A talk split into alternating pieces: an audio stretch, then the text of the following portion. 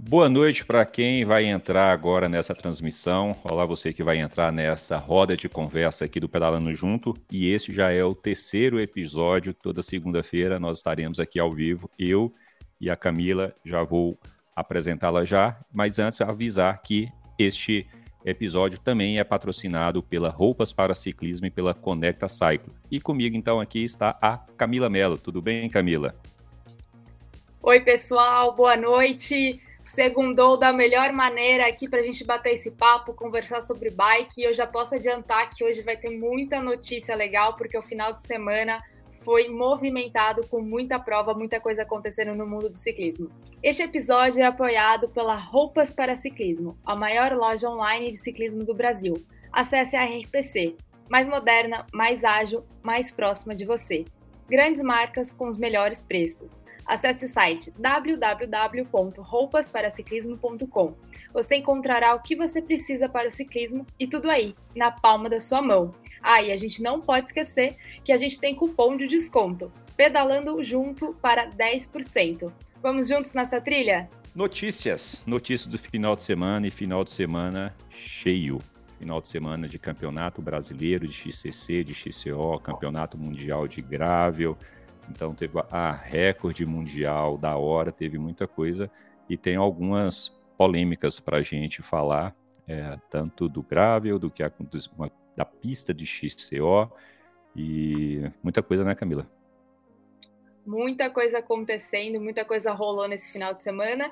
E eu acho que a gente pode começar falando do brasileiro de XCC que aconteceu lá em Conceição do Mato Dentro. A prova rolou na sexta-feira e foi uma disputa eletrizante.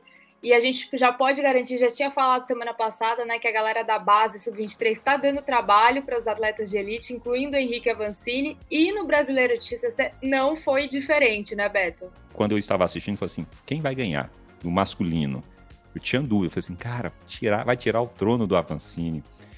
E a transmissão foi ótima. Eu acho que a gente primeiro, vamos falar isso, né? É dar os parabéns para para, o, para a Confederação Brasileira, para os organizadores, que está trazendo essas possibilidades de a gente poder assistir. Essa questão dos drones, né? O dronezinho o tempo todo ali acompanhando. E, mas principalmente eu peço para quem não teve essa oportunidade, vai assistir a transmissão e pega já lá no finalzinho as entrevistas, né? As entrevistas com os campeões. E Henrique Avancini falou algo muito interessante, Hugo Prado Neto mesmo falando, ó, é, o bom é isso, o bom é poder colocar Henrique Avancini é, em risco botar, colocar a, a prova dele, o, o, o, trono dele ali em risco, mas no sentido de não é de colocar Henrique Avancini em risco, é, é fazer com que todos os atletas desejem isso e queiram se evoluir para ver que é possível. É, e nós vimos isso, né, os ataques que aconteceram lá, então falar um pouquinho da prova. Acho que é legal a gente falar né, quais foram as posições, pelo menos as três primeiras colocadas no XCC que aconteceu na sexta-feira. Primeiro lugar, Raíza Gulão. Segundo lugar, Isabela Lacerda. E terceiro lugar, a Karen Olímpio. Também numa prova super disputada, mas a Raíza tá vindo bem forte, já estava mostrando constância e levou a primeira colocação no XCC. Aí ela cruzando a linha de chegada, muito legal. E é bacana ver a mulherada nessa disputa aí, na modalidade XCC também, né, Beto? É, o, o, o, algo que me chama muita atenção é essa união de camisa, né? A, a Raíza tinha acabado de vencer o campeonato, o, ela venceu esse ano a maratona, o, o campeonato brasileiro de maratona. Ela venceu todas as etapas da Copa Internacional, se tornou campeã da Copa Internacional e chega e aí e, a, e ganha também o XCC. Então são modalidades diferentes e a e acumulando essa camisa, e já já a gente vai falar como que foi o resultado do XCO. E foi nesse XCC masculino que me chamou a atenção e me deu aquele negócio, uai, peraí, o que, que vai ter? O que, que vai acontecer? Porque a gente vê no início todos os atletas juntos, mas eu separei a imagem quando a Vancini resolve acelerar e o Gustavo Xavier acompanha. É importante dizer que o Gustavo Xavier ele é sub-23 e no XCC, os atletas da Sub-23 correm junto com a Elite até esse ano. Nós já falamos no episódio anterior que para o próximo ano o XCC de Sub-23 foi separado do, do, da Elite e então ainda estava ainda estava junto. E Gustavo Xavier, um sub-23, consegue acompanhar o campeão, um dos melhores atletas de XCC do mundo. Exato. Para quem estava assistindo ao vivo, foi emocionante é, ver a hora que o Avancini ataca e o Gustavo vai na perseguição. Eles ficaram ali um bom tempo é, rodando separados. E aí, até que depois a gente tem Alex Malacarne chegando e também ficando na segunda colocação. Foi muito emocionante porque a gente fala dois atletas sub-23 é, colocando para quebrar e, e chegando nessa posição no campeonato brasileiro, que é um campeonato que todo mundo aqui quer vencer, todo mundo se prepara para chegar bem é, nesse campeonato, então realmente foi bem emocionante. Só para o pessoal de casa entender quais foram as colocações, né? O Henrique Avancini foi o campeão, o Alex Malacarne ficou na segunda posição e o Gustavo Xavier na terceira posição, seguida por José Gabriel na quarta e o Bruno Lemes na quinta.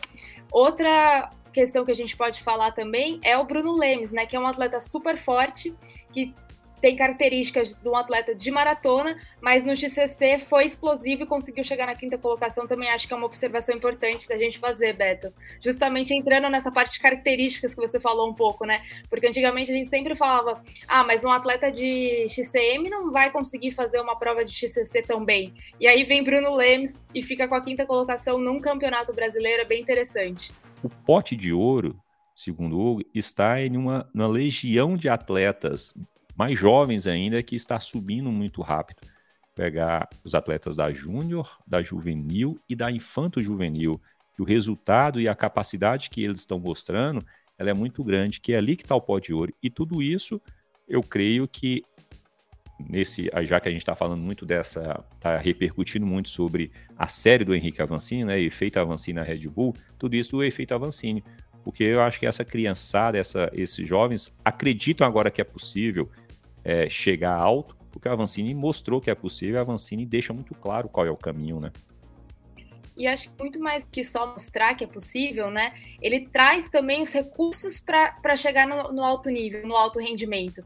Que não é você não prepara um atleta em um, dois anos. É, tem estudos que dizem que para você formar um atleta olímpico capaz de chegar lá e disputar medalhas, são no mínimo 10 anos de treinamento. Então, além de mostrar isso, ele mostra os recursos que a gente precisa para formar um atleta de base num, num atleta potencial na elite. Então, trazendo fisioterapeuta para o pessoal da sub-23, da júnior, a gente já falou sobre a questão de ter também um treinamento com psicólogas, porque isso na hora da prova é super importante e até também bastidores né, da vida de um atleta não é tão simples assim, não é tão fácil. Então, são várias é, preocupações, cobranças, questão de resultado. Às vezes você está super bem, mas aí acontece alguma coisa com o equipamento. Às vezes você fica doente na véspera da prova, que são coisas que podem acontecer. Então, eu acho que esse efeito Avancini, a gente vai ter um saldo muito positivo daqui a uns anos ainda, quando esses atletas júnior, juvenil, começarem a entrar na sub-23, na elite, porque a, a questão é que o nível vai cada vez melhorando mais os atletas vão treinando técnica também, que é algo que é super importante. As próprias pistas aqui do Brasil começam a elevar o nível, e eu acho que é, esse efeito vai, vai realmente sendo visível. Né? Eu lembro quando o Avancini estava despontando e muita gente falava assim: ah, mas vai ser só o Avancini, depois dele não, não vai ter mais ninguém. E aí estão vindo esses meninos mais novos mostrando que não, que é possível, que estão fazendo belos resultados. O Gustavo Xavier mesmo teve excelentes resultados lá fora esse ano. Então acho que isso é muito importante. E o feminino XCO teve umas movimentações bem interessantes, né? Aqui mesmo está mostrando a Ercília sempre tomando a ponta, mas chegou num momento que a prova ficou só entre três atletas, né? Que era a Ercília, é, a Raíza e a Isabela. É, deixou para trás, então, a Ercília não, perdão, a prova ficou entre três atletas, a Raíza, a Isabela e a Karen. Logo depois vocês vão ver uma imagem aí, onde a Karen, quando percebe que a Icília estava sobrando, a Karen vai e ataca e deixa a Icília para trás, e as três vão juntas por um bom tempo. E somente na última volta que a, a Raíza Golão deixa a Isabela para trás, né, na última descida, para depois ela vencer com uma certa, uma certa distância. Outra questão dessa prova também foi a Aline Simões, né, que fez aí uma temporada de treinos é, lá fora e veio forte, terminou na quarta colocação. A Aline que está melhorando a cada dia, bem legal ver essa evolução também. Vamos lá, na elite feminina, então, a gente teve a Raiz Algulão na primeira colocação, Isabela Lacerda na segunda, Karen Olímpio na terceira, Aline Simões na quarta e a Ercila Najara na quinta. Já na elite masculina, Henrique Avancini foi o grande campeão.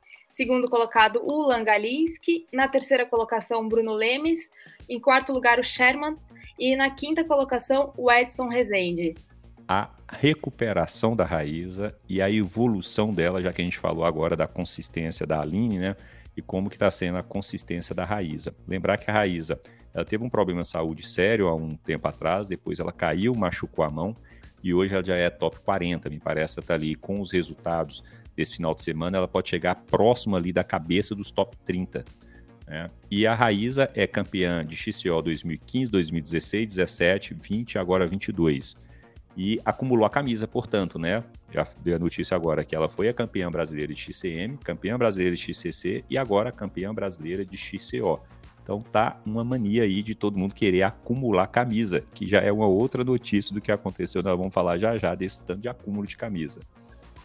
Exatamente. A gente vê aí que os atletas estão fazendo um treinamento diferenciado para conseguir equilibrar todas essas provas, né? A gente fica, qual que é o segredo para conseguir ir bem em várias modalidades e em várias provas? Porque a gente sabe que o treinamento normalmente você vai estar tá é, melhor em um período do que no outro, né? E aí, quando a gente vê um atleta com bastante constância, é, fica aí, pô, o treinamento está sendo bem feito, e aí eu acho que é uma questão também que vale a gente comentar, né? Sobre é, ter bons resultados durante toda a temporada é realmente algo bem complicado para esses atletas de alto nível, né?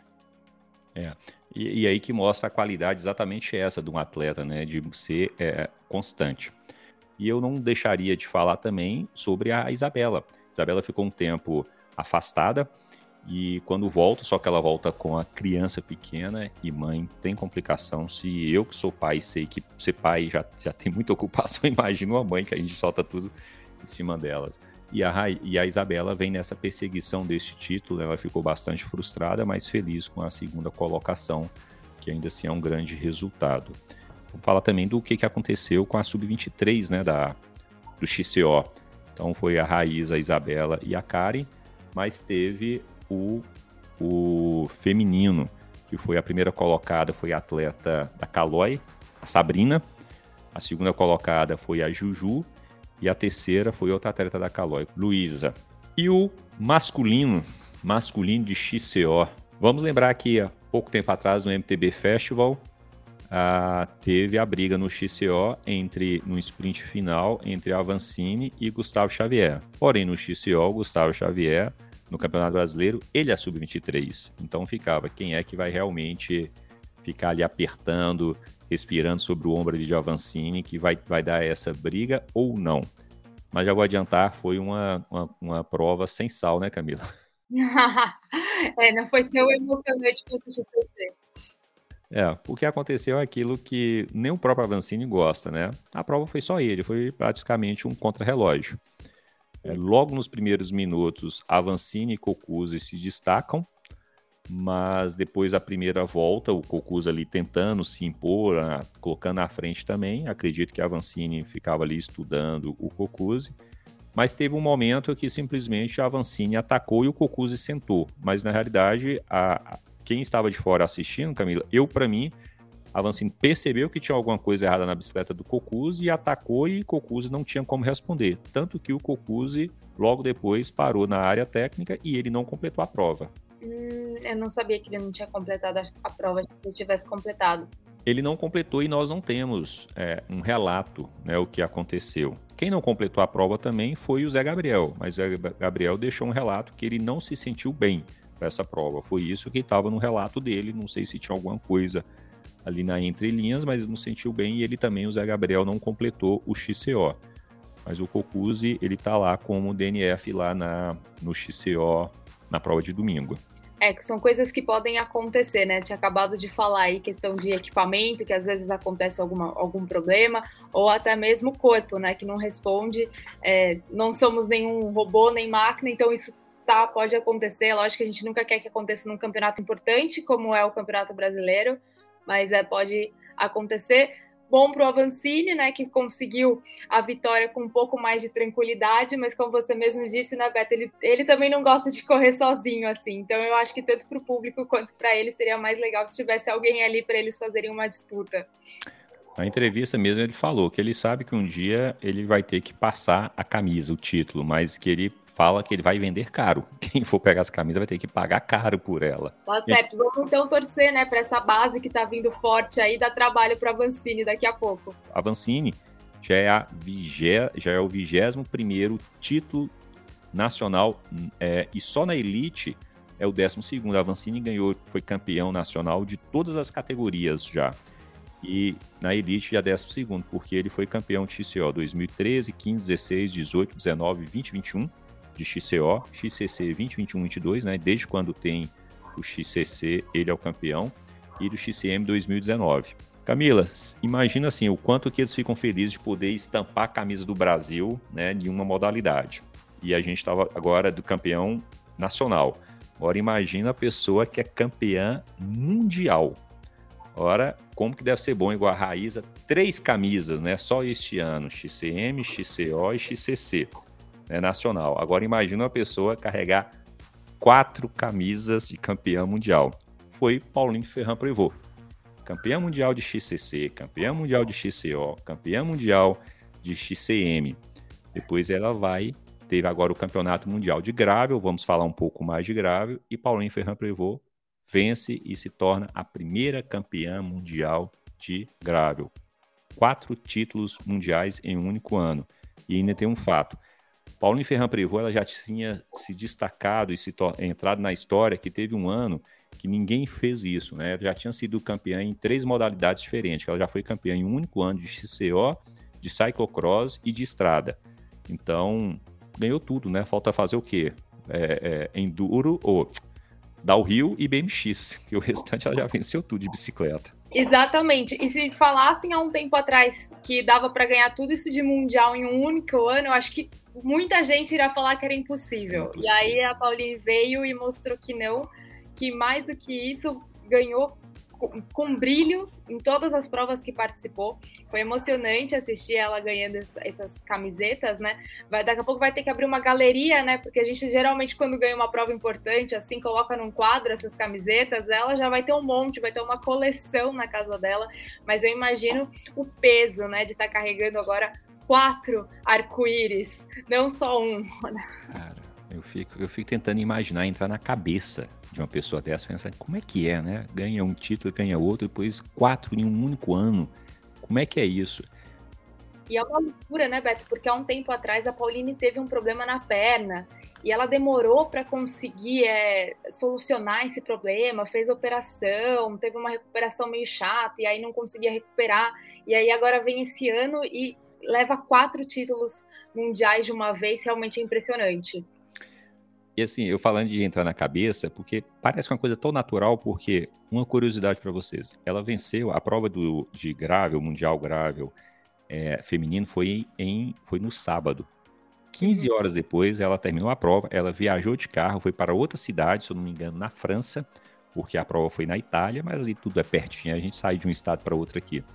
Mas 15 horas depois, ela venceu uma prova de XCO lá na cidade. Lá a prova chama Rock de Azul. Não sei se se for francês é Rock de Azul, tem que fazer o biquinho, né? Mas ela foi lá e venceu uma prova no dia seguinte, né? Que ela quis ir porque era prova na cidade. Ela fala assim, foi na minha casa. Foi o treininho de recuperação, galera. Cada um com o seu regenerativo, né? Foi o seu regenerativo, caramba, gente. E foi uma prova dura, né? Foi uma prova de muita lama, ela chegou toda suja. Vou, vou, até, vou até entrar aqui, ó, e mostrar para vocês, assim, é, no ao vivo, enquanto vocês vão comentando o que vocês acham disso aí. O Paulo já deixou um comentário, de trazer o comentário dele aqui. É, olha a, a, situação que ela chegou a trazer na tela. A situação que Paulinho chegou. Ó. Tá aí. Né? Ela fala que é, tão feliz por ter ganho em casa depois da minha vitória no sábado. Muito obrigado, Rock da Azul pelo belo evento. É, curta muito, curti muito a atmosfera e o tratamento de lama. e a Paulinha é, tem uma coisa interessante. Ela tá impossível, como disse é. o Pablo, vencendo tudo. A Paulinha tem uma coisa interessante, a Camila, que toda vez que ela termina uma prova, ela vai logo, se limpa, se maqueia para poder subir no pódio, né? Extremamente Exatamente. vaidosa. Super vaidosa, ela também é super da moda, sempre posta uns looks, vai nos é. desfiles é. que rolam lá na França. Muito legal esse outro lado da Pauline também. Ou, oh, uma coisa que não tá na pauta aqui, pessoal, você sabe alguma curiosidade, Pauline? Ué, Pauline Ferran Prevot vai mudar de equipe? Fica aí o, o enigma. Será que, que a BMC vai querer perder uma atleta que foi quatro vezes, né, campeã mundial só esse ano em modalidades diferentes? Essa é, disputa quando... vai ser boa. Deve ter muita equipe aí de olho. É, mas tem uma notícia, não sei se você está sabendo. Nós conversamos sobre isso, que eu conversei com tanta gente, porque, ó, é, tem a equipe Absolute Absalom, né? Do campeão Absalom. É, e agora a, o Absalom vai ser o, o, o, o team manager, ou, enfim, da equipe BMC. É, já tem um outro atleta saindo, ai, me falhou o nome, é, que tem saindo, mas há rumores que a Pauline não confirmou, mas há rumores que Pauline vai para Ineos. Pauline para Ineos, a mesma equipe de Pidcock, né, que está tendo, que está também na no mountain bike. Pauline na Ineos. Imagina isso, o que que... Ah, e a Cervelo, ela é muito mais forte até em bicicleta de contrarrelógio, de triatlo. A Cervelo fez uma bike de uma mountain bike. É, então terá atletas. Ah, agora eu estou falhando os nomes. Qual é a atleta da, da Cervelo que vai da, da Jumbo Visma que vai correr no mountain bike? É, então a Cervelo está com uma equipe, uma bike de mountain bike e há rumores que a Pinarello, que quem patrocina patrocina a Ineos, vai produzir também, vai lançar uma bicicleta de mountain bike, porque o Pitcock, que foi campeão olímpico, ele venceu mesmo a Ineos sendo patrocinada pela Pinarello, não foi com a Pinarello, foi uma bicicleta toda maquiada, mas todos já, nós já sabemos que foi uma BMC, né, Four Stroke. A propósito, existe vídeos no Pedalando Junto onde eu falo dessas bicicletas do, dos campeões e tem essa Four Stroke lá, onde eu apresento essa bicicleta do Pitcock, inclusive ele testando uma suspensão é, eletrônica, né, que trava e destrava de maneira é, eletronicamente. Interessante essa questão, né? Porque agora a gente está chegando ao final do ano, temporada acabando, daqui a pouco muitas mudanças acontecendo aí, dança das cadeiras das equipes, e a gente fica aqui só acompanhando para saber por qual equipe cada atleta vai correr ano que vem, né? Sempre uma expectativa, quem vai renovar, quem vai mudar. E aí o Beto já trouxe uma notícia meio exclusiva hoje, rumores, qual será o destino de Pauline para 2023. Deixa aí sua opinião, galera. Quem acha que ela vai continuar, quem acha que ela vai trocar de equipe, a gente quer saber também. Eu acredito que vai ser uma disputa grande por ela, viu? Porque depois desses resultados, ninguém vai querer perder uma super atleta como essa. Vamos ver o que, que ela vai escolher. Aqui, ó, quem está nos acompanhando aqui, o Pablo, enquanto eu estava exatamente estava lendo a notícia, o Pablo deixou o comentário sobre isso, né? Que a Pauline venceu uma prova no dia seguinte. É, eu imagino que essa pessoa muito bem informada aqui está dizendo que a Camila também é igual a Pauline, né? A Camila também é assim, eu acho que está fazendo a comparação com a Pauline Ferreira Eu tô botando quatro mundiais, mas o resto eu tô quase igual, sou fashion e atleta. É, não sei exatamente o que, que o William se referiu, não.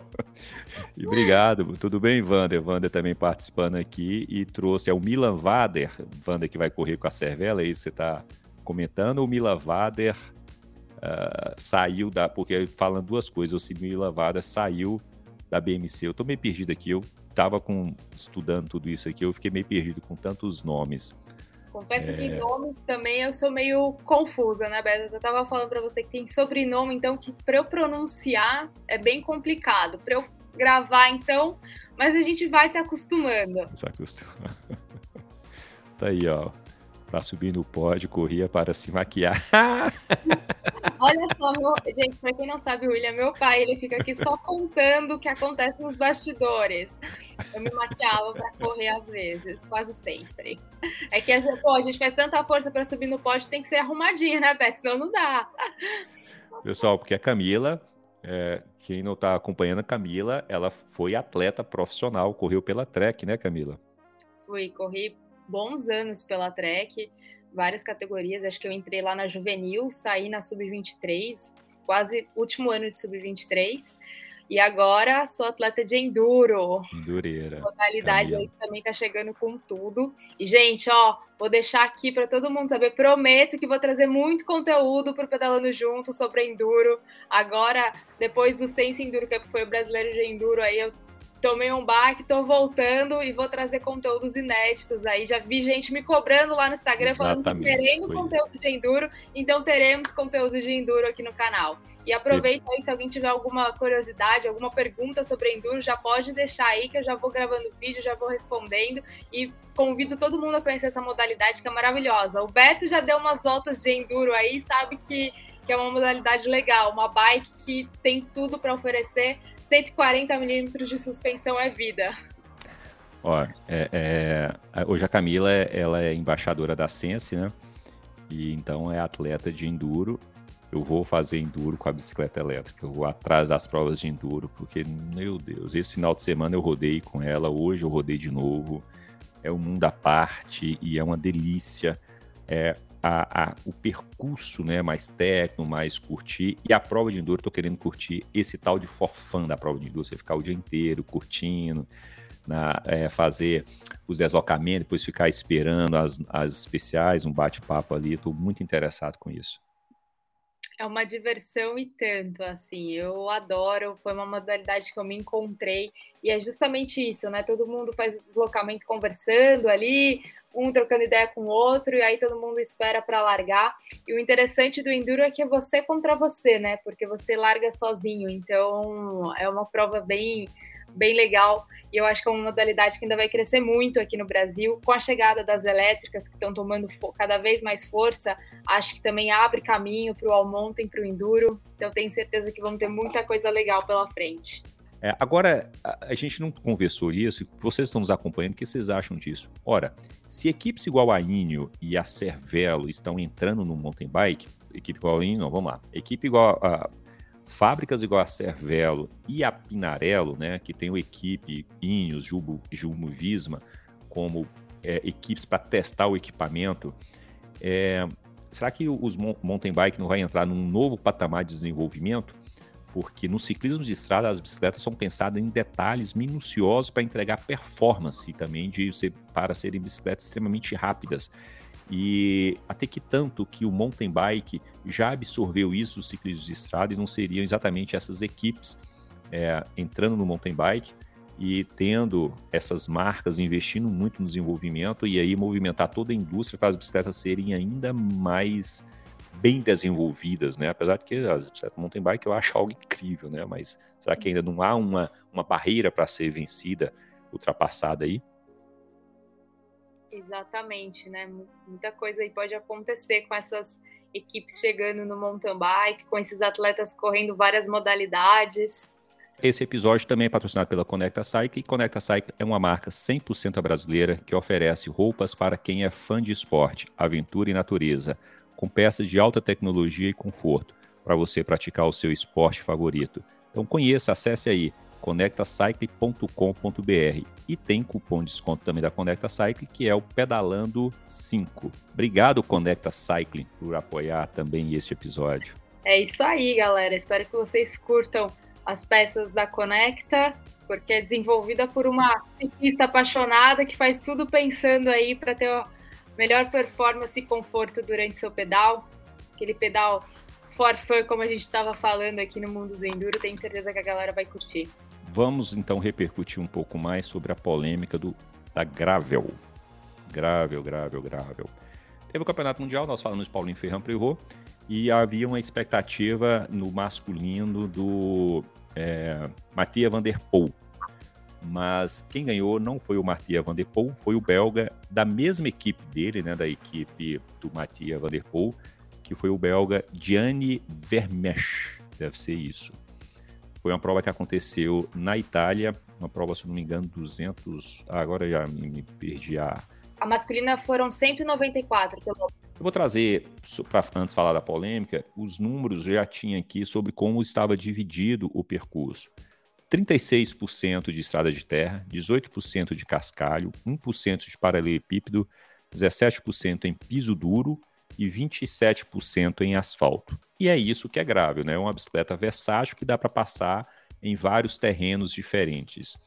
Mas só que quando a gente via, ó, aquele cascalho, aquela terra, quando eu vi eles passando para aquela terra, aquilo é o meu asfalto que eu treino aqui, né? É o que eu tenho aqui acesso, o meu asfalto, em alguns momentos é mais irregular do que lá. E a prova, e ela foi completamente plana. E isso fez com que os atletas, no primeiro campeonato mundial de gravel, escolhessem bicicletas de estrada com pneu um pouco mais largo. É, o, o, vencedor mesmo, ele correu com a mesma bicicleta que eles correm. A única coisa que foi alterada, a única coisa que eles alteraram é que eles colocaram um pneu de 35 milímetros atrás e de 33 milímetros na frente. Para você ter ideia, uma grave que eu estou rodando hoje é com 38 milímetros e eu estou querendo mudar para 40 milímetros para ficar um pouquinho mais largo, que é o limite ali do quadro. Porque com isso aí eu consigo ter mais possibilidades para poder andar em percurso um pouco é, mais acidentados. Não é trilho, eu estou dizendo naquela terra que tem hora que pega um buraco, tem mais pedra, tem aquelas costelinhas de vaca na minha região, tem muito mas a bicicleta dos caras, eles pegaram a bicicleta de estrada e foram. Vendo a prova, eu vi que a prova era muito mais fácil que até as próprias clássicas do, do ciclismo de estrada. Uma Paris-Roubaix é muito, mas muito mais difícil que foi aquela gravel, que, que aquela prova de gravel. Muita gente ficou decepcionada, né, Beto? Assim, eu não vi ninguém falando que gostou do circuito, que achou legal, eu acho que isso é até um pouco uma decepção aí, né? Nesse primeiro campeonato mundial, um circuito desse, e um atleta ganhar com uma prova, com uma bike de estrada, eu acho que fica um gostinho de, pô, poderia ter feito algo diferente, algo a mais, né? Mesma coisa se tiver um campeonato mundial de enduro e um atleta com bike de XC rígida ganhar. Não, não, faz muito sentido. Lógico que tem algumas competições que é liberado correr com prova de, de XC, mas normalmente quem está com bike de enduro vai muito mais rápido. Então você entende que o circuito é próprio para aquele tipo de bike, por isso que tem uma, uma bicicleta com tanta suspensão, com, com, com aquela geometria. Mesma coisa para a questão da gravel, né? Que, pô, por que você vai ter uma bike dessa se o circuito vai ser para uma bike de estrada? E outro ponto que o pessoal também falou bastante é sobre essa questão do próprio espírito de aventura da gravel, né? Que faltou um pouco essa questão de ter estradas mais desafiadoras, do pessoal ser um pouco mais autossuficiente. Então, acho que para os próximos anos a UCI vai precisar rever um pouco essa questão do campeonato mundial, porque vai sofrer uma pressão grande aí da galera da modalidade que não se sentiu representada, que achou que, que a prova não foi muito boa. É, foi, foi quase que uma. Um, essas clássicas mais difíceis, não tinha. É, é, exatamente, você falou um termo que eu gostei e quero falar mais sobre isso: o espírito. É o uhum. espírito da Gravel, não é a pista da Gravel, é todo esse espírito, que é uma bicicleta capaz, você tem que ser autossuficiente, você tem que colocar tudo em cima da bicicleta e vai andando pela terra, e vai explorando ali. Então, claro que não ia ser explorar, tinha que ser um percurso pré-definido ali, mas que trouxesse todas essas dificuldades. Recentemente nós tivemos aqui no Brasil o Bike Man, né? Uhum. Que ali era grave, ali tinha ninguém conseguiria fazer um Bike Man numa bicicleta de estrada, de forma alguma. Uma prova duríssima, com chuva, lama, e os atletas ali se desafiando e tendo que dormir com, em hotel e secando roupa para usar no outro dia. Foi realmente um, uma aventura e tanto. E uma observação sobre esse campeonato mundial é que as três primeiras colocadas são do mountain bike, né? A Pauline, a Sina e teve a italiana que também terminou em terceiro, que também já competiu prova de mountain bike, que é forte no mountain bike. Então fica uma, um alerta para a galera do mountain bike que talvez queira experimentar a gravel. O Beto tá nessa daí, conhecendo bastante circuito com a, com a bike nova dele de gravel. Eu acho que é. para a galera do mountain bike é bem tentador. É, é um, uma frustração que eu tenho é que a primeira vez que eu andei com a bicicleta, a, de, a bicicleta de assistência elétrica, aqui em Montes Claros, né? Eu já tinha andado antes, tem, tem um vídeo no YouTube quando eu andei com a bicicleta da Ciência Exalt Trail em Belo Horizonte, esse vídeo está lá, mas quando eu andei na, na Impulse aqui em Claros, eu não levei a câmera para gravar a minha sensação do que foi andar nos percursos, nas trilhas que eu já ando, que eu gritava, eu vibrava. Só que na, quando eu andei na bicicleta grável, tá gravado, tem um vídeo no YouTube.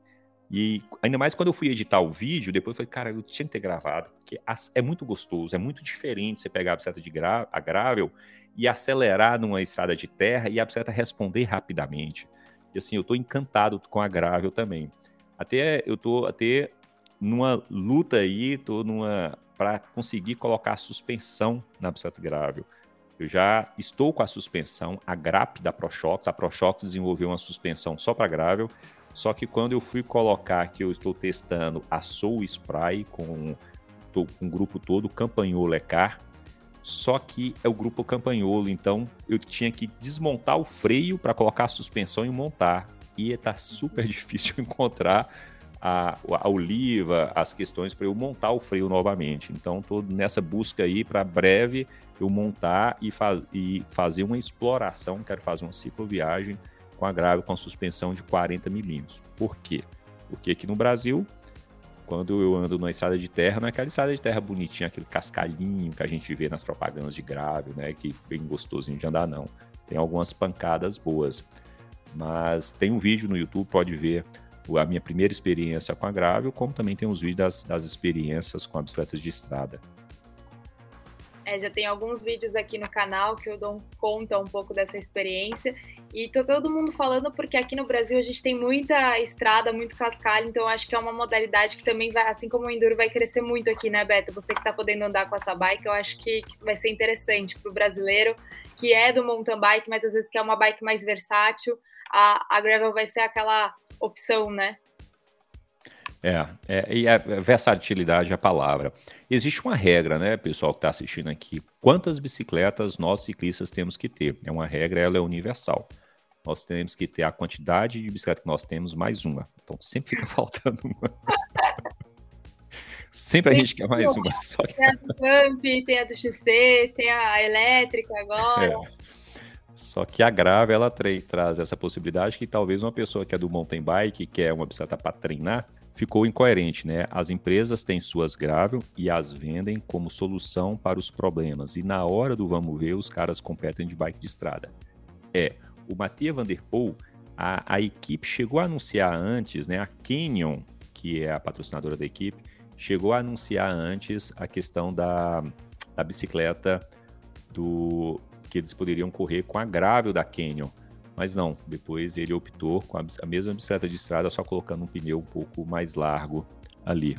Eu falei né, do, do Mundial de Gravel, que o Gianni, que da equipe da Alpecin Fênix, foi o vencedor, e o Mathieu Van Der Poel, que era o, um dos favoritos, ele só chegou na terceira colocação, é, porque um italiano foi em terceiro 43 segundos depois, e o Van Der Poel foi 1 minuto e 28 do campeão, então ele ficou na terceira colocação. E o atleta olímpico Greg Van Avermaet, que o, o belga ficou em quarto, que disputou ali no sprint final com o Van Der Poel.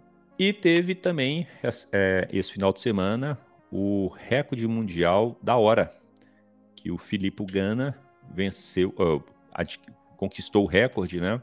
O mundial, o recorde mundial de hora é todo preparado somente para um atleta entrar ali no circuito. O circuito tem só 250 metros, tem que ficar andando durante uma hora. Ele andou 56 quilômetros, 792. Eu essa prova deve ser muito psicológica, gente, porque gente... pense, você faz um circuito de 5 quilômetros, dependendo de quantas voltas você tem que dar, já é um pouco tenso. Imagina esse circuito, não, não sei quantas voltas deu. Eu estou calculando é... aqui agora. Ele deu 224, não, 224 voltas, mas ele deu 227 voltas.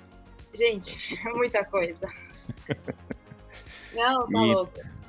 É, ele, ele é um atleta da equipe Ineos.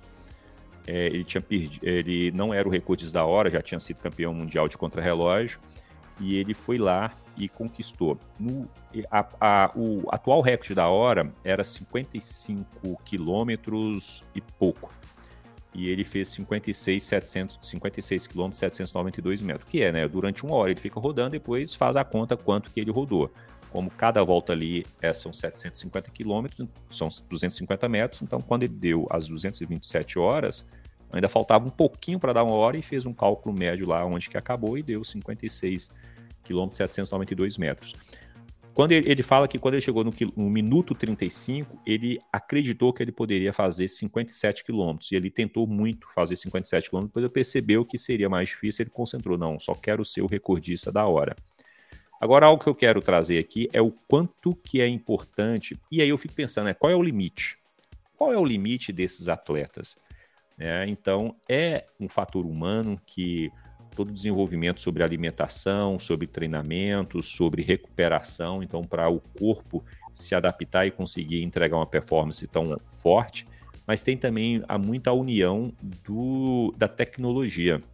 É, a bicicleta que ele usou foi uma bicicleta Pinarello impressa 3D e foi uma roupa, a roupa que ele vestiu, né, uma roupa de milhares de libras, né, lá é a moeda lá, feita também para a prova. Então é toda uma tecnologia para ele conquistar esse esse resultado. Então é o quanto que a tecnologia. Eu digo o seguinte: é, a bicicleta e esses equipamentos eles não ajudam o atleta, mas ele não atrapalha. Então, se ele não tivesse com tudo isso, ele não ia entregar o que ele poderia entregar, né? Então, ele entregou tudo isso que tinha, uma, tinha os equipamentos para não atrapalhar e entregar performance. Com certeza, um fato bem interessante. Aí. O Mundial de Grave, quem tiver essa informação, a gente pode fazer a conta aqui, me parece que a média foi 37 km por hora, Mundial de Grave masculino, que é um tempo incrível, uma velocidade incrível.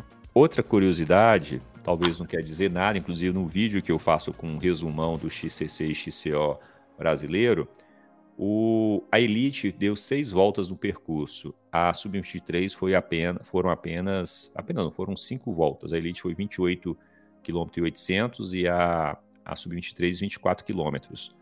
O Avancini chegou um momento que ele estava só. E o Gustavo Xavier estava disputando com a Alex Malacarne. O, até a quinta, a, a, velocidade média do Avancini nas seis voltas foi inferior à velocidade média do Gustavo Xavier em cinco voltas. Já fiz questão de olhar esse número, tá lá. A velocidade média do Gustavo foi superior à do Avancini. O Gustavo será que é, sai da sub-23 ano que vem? Eu acreditei que sim. É, mas eu vou tentar fazer uma pesquisa rápida aqui. Eu acreditei que sim, mas na, eu, eu falava que sim, né? Que era o último ano do Gustavo Xavier, uhum. enquanto era o primeiro ano do Alex Malacarne. Mas na entrevista, ele teve uma fala lá que eu entendi que ele ele falou assim: Eu quero correr o ano que vem com essa camisa. Eu falei, então, o ano que vem ele é sub-23. Ah, então ele, ele vai correr com a camisa, né? Senão o Avancini já ia com certeza aumentar a intensidade dos treinos aí, porque a ver que o sub-23 já subiu. Tá vindo atrás ali, né? Ia lutar é. por a, pela camisa de campo brasileiro também. É, e o Gustavo Xavier falou que agora o último, o, a última meta dele, né, o calendário não acabou, a mesma coisa do Avancini, que eles vão correr agora o Brasil Ride. Você sabe se o Gustavo Xavier vai na solo também? Não, porque ele é sub-23, é só elite, então ele vai correr de dupla com o Alex Malacarne. Olha, vai ser uma dupla forte também, vão, vão arrepiar. Isso é outra coisa que mudou também, né? Porque antigamente sempre falavam que atletas mais velhos iam melhor em provas de estágio, como o Brasil Ride, Cape e nas últimas edições a gente viu que a garotada tá forte também, então isso também já caiu por, por água. Tá rasgando tudo que se falou antes, viu?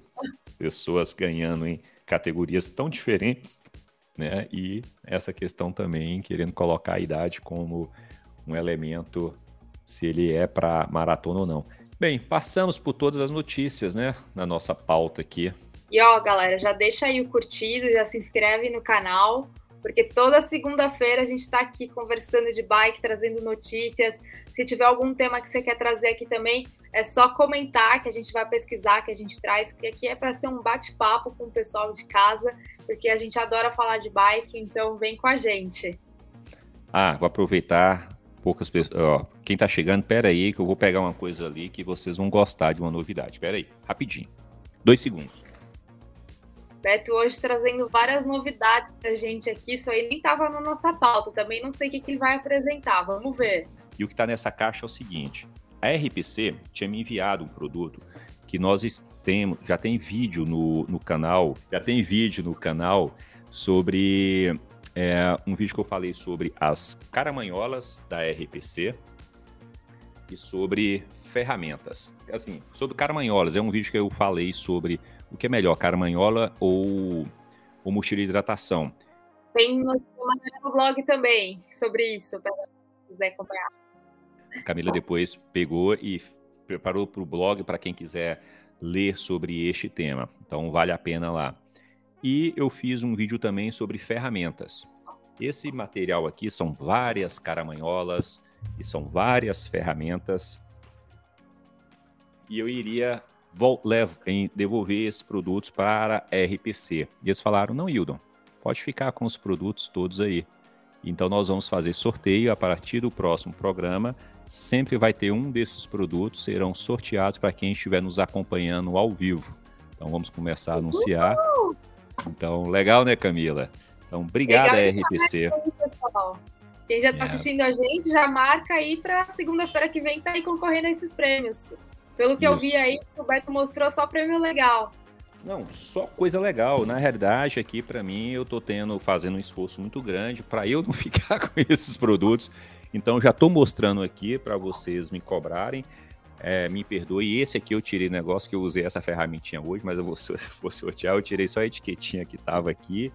E são caramanholas de extrema qualidade aqui, ó. Zefal, é, Camelback, as caramanholas térmicas. Então, nós iremos sortear a partir da próxima semana. Quem estiver nos acompanhando ao vivo vai poder concorrer essa ferramenta aqui, ó.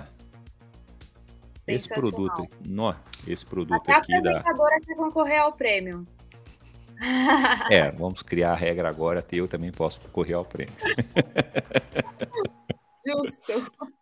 É, Pessoal, vamos estava mostrando, é, nesse vídeo ele também mostra detalhes de cada caramanhola. Ele fala né, a diferença. Então, para quem tiver dúvida, que está pesquisando uma caramanhola para comprar, vale a pena assistir esse vídeo aqui no canal. Tem um conteúdo que eu quero produzir, aquelas coisas que a gente tem que levar para ter, ter o conteúdo, Camila, sobre a cicloviagem, eu quero esse conteúdo da, da Gravel.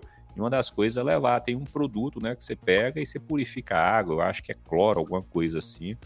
Ah, e você pega a água, a água fica potável, a água suja fica potável. Interessante isso aí. Importante para esse tipo de viagem aí, que às vezes você não sabe se vai ter alguma água limpa ou não. Para os aventureiros aí é importante. É.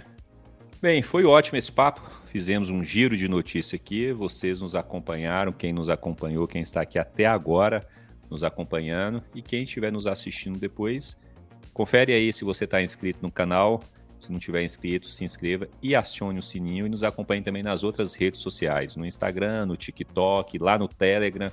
Então nos acompanhe nas redes sociais. Se você quer conversar comigo, você pode mandar um direct no Pedalando Junto. Meu Instagram pessoal é Mendes.